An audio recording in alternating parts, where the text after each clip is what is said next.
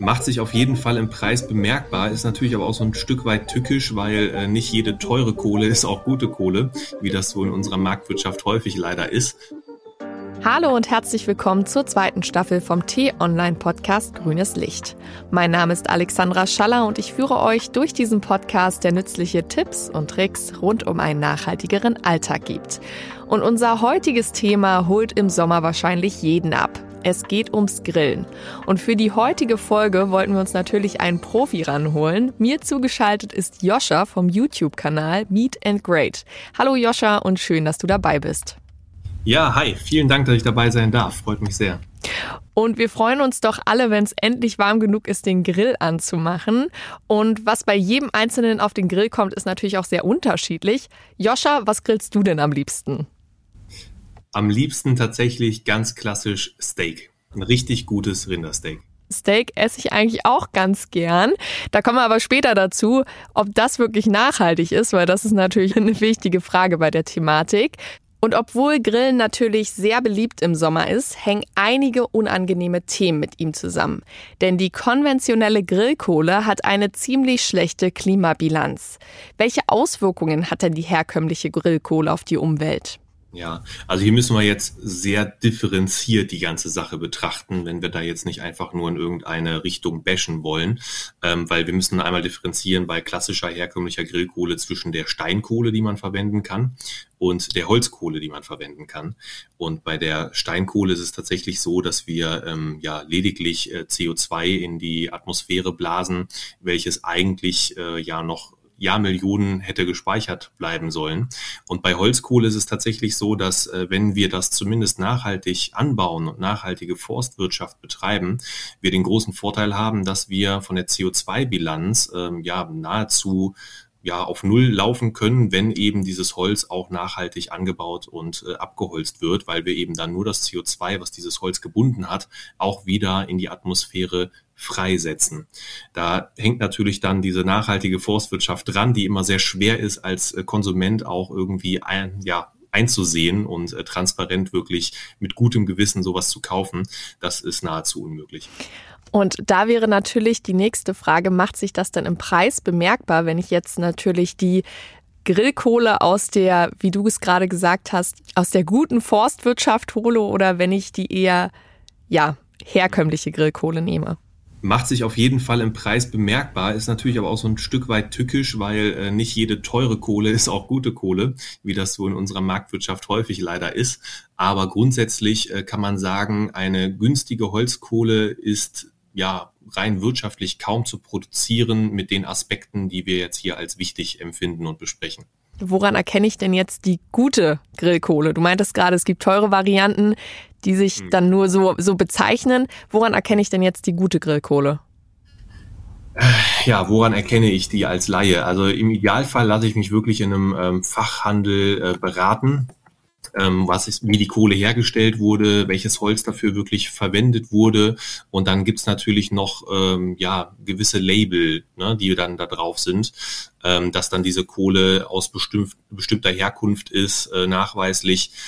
Da kann man natürlich drauf achten, wenn man eine Kohle kauft. Ob das nachher wirklich alles auch so stimmt, gab es leider auch in der Vergangenheit häufig ähm, ja Skandale darum, dass natürlich viele Unternehmen auch jede Lücke nutzen, die sie finden können, um ihre Kohle äh, mit einem positiven Label zu versehen, auch wenn dann nachher vielleicht gar nicht so viel dahinter steckt.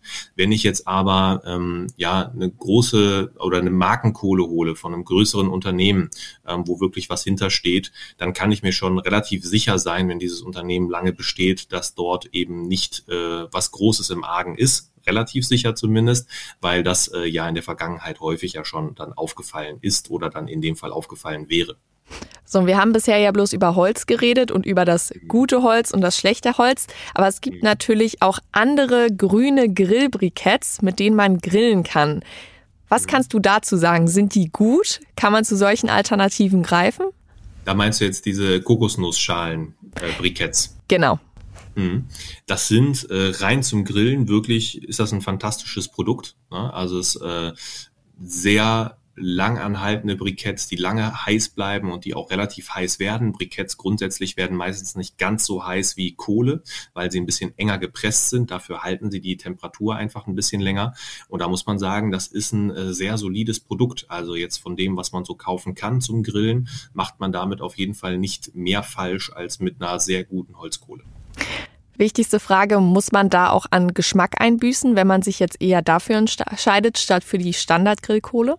Ja, tatsächlich nein. Also Geschmack generell ähm, ist beim Grillen so ein, so ein kleiner Mythos, muss man auch sagen. Diesen klassischen Holzkohle-Geschmack, den wir uns da so einreden und einbilden, den gibt es nicht in dem eigentlichen Sinne. Der entsteht maximal durch falsche Anwendung des Holzkohlegrills, indem ich zum Beispiel mit Bier ablösche oder Kohle noch nicht ganz durchgeglüht habe oder im Fall von Briketts, wenn diese dann noch mit ähm, gewissen Füllmitteln äh, gestreckt sind, dass diese ja manchmal selbst anzündenden Briketts dann noch von diesem Selbstanzünder Aromastoffe ans Fleisch abgeben. Das sind allerdings alles eher Fehlaromen, die man da rausschmeckt. Das klassische Grillaroma von der Garmethode des Grillens kommt daher, dass Fleischsäfte, das Fett runtertropft auf einen heißen Gegenstand.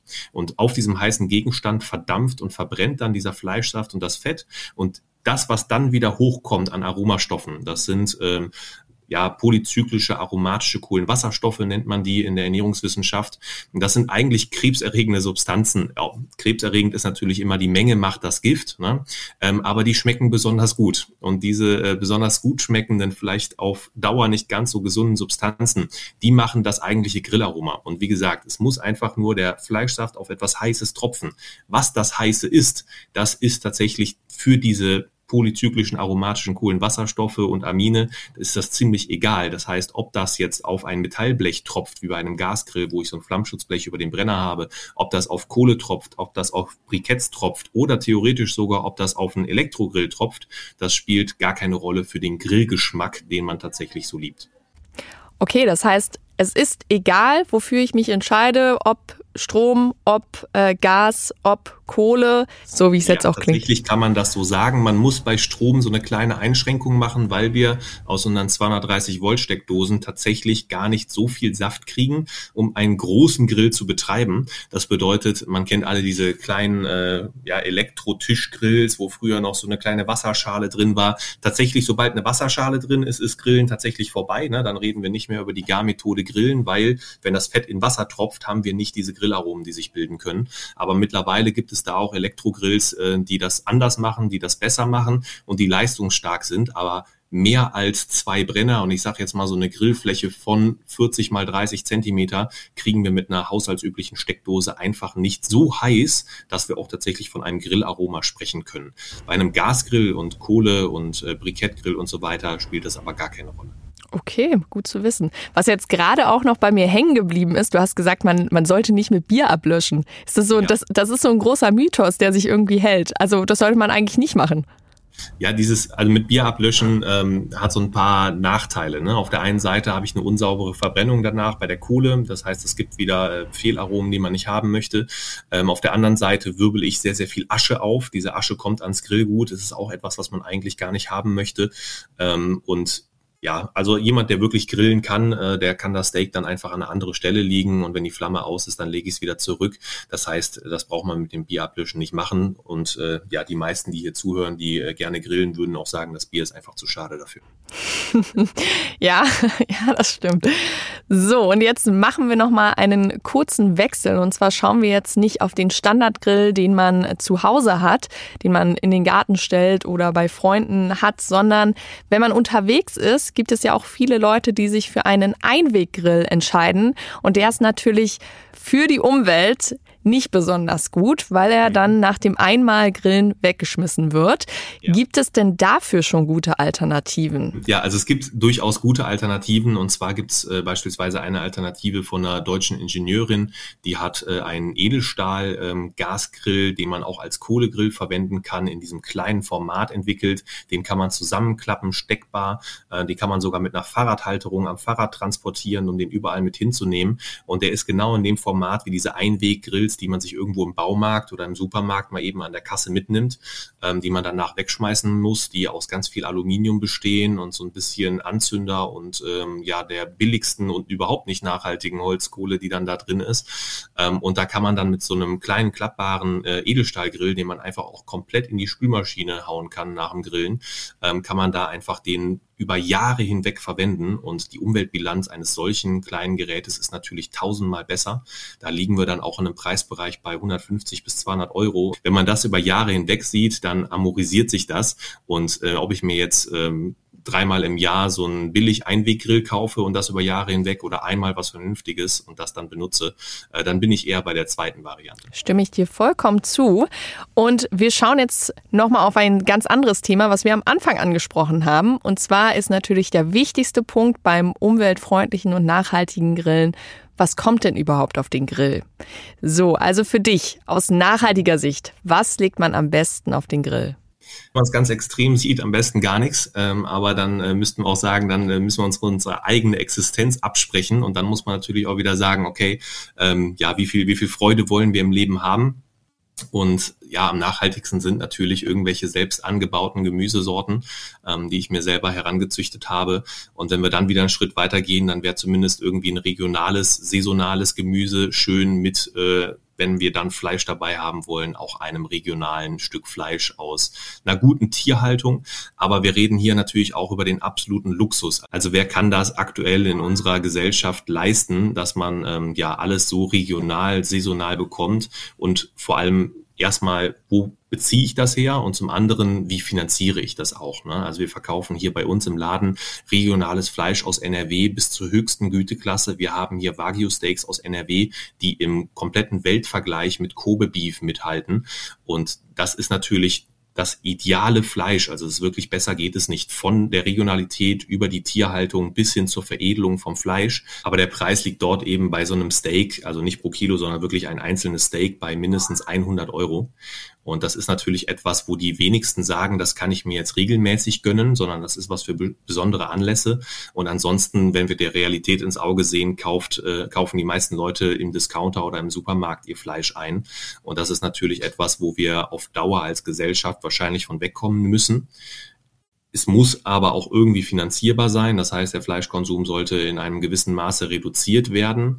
Und äh, auf der anderen Seite muss es aber eben auch die fleischproduzierenden Betriebe geben, die auf so viel Tierhaltung Wert legen können und eben auch das Geld dafür bekommen, dass sie das so machen können. Das ist also eine schwierige Geschichte. Im Idealfall äh, nimmt man sich, äh, ja, wenn man es lecker haben möchte, ein richtig gutes Rindersteak, was sehr nachhaltig ist und macht sich dazu ein paar Gemüsebeilagen, vielleicht noch ein paar schöne Dips und äh, dazu ein leckeres äh, Baguette, was man vielleicht sogar selber gemacht hat. Und dann hat man einen sehr, sehr schönen Grillabend, den man mit gutem Gewissen Wissen genießen kann. Und das ist das Wichtigste, dass man einen guten Grillabend hat mit einem guten Gewissen. Und zu allerletzt nochmal an dich, Joscha. Hast du denn einen Geheimtipp rund um das Thema Grillen, den du jetzt gerne nochmal loswerden möchtest? Das Wichtigste beim Grillen für mich ist einfach, dass man ähm, beim Grillen seine Freizeit genießt mit netten Leuten, wie wir das eben gesagt haben, und einfach seinen Spaß hat. Ähm, was man da am, beim Grillen macht, äh, solange man damit Freude hat und keinem anderen schädigt, äh, so wie in allen Bereichen des Lebens, finde ich, ist das alles vertretbar. Und wichtig ist einfach, dass man das Leben da so ein bisschen genießt. Und äh, wenn man dann, so wie wir das gerade heute gemacht haben, so ein bisschen reflektiert, was man in seinem Leben tut und was man vielleicht besser machen könnte und was man dabei optimieren könnte, so wie es der eigene Geldbeutel hergibt und so wie es die eigenen Möglichkeiten hergibt, dann ähm, soll man sich da einfach frei ausleben. Super, das sind richtig schöne Abschlussworte. Ich danke dir, Joscha. Und dann halte ich jetzt auch mal die Augen offen nach dem ähm, nachhaltigen Einweggrill, weil ich fand, das klang wirklich, wirklich gut. Das ist so eine lange Investition und für die Umwelt doch deutlich besser. Also danke dir, dass du mit mir im Gespräch warst. Sehr gerne, hat mich sehr gefreut. Und falls euch diese Folge von Grünes Licht gefallen hat, dann vergesst nicht, den Podcast zu abonnieren. Das geht über Spotify, Google Podcast, Apple Podcast und über YouTube. Und folgt uns auch gern über Instagram. Unser Kanal heißt Grünes Licht Podcast. Und wenn ihr noch Anmerkungen oder Kritik habt, dann schreibt uns doch gern an podcasts.t-online.de. Tschüss und bis zur nächsten Woche. Tschüss.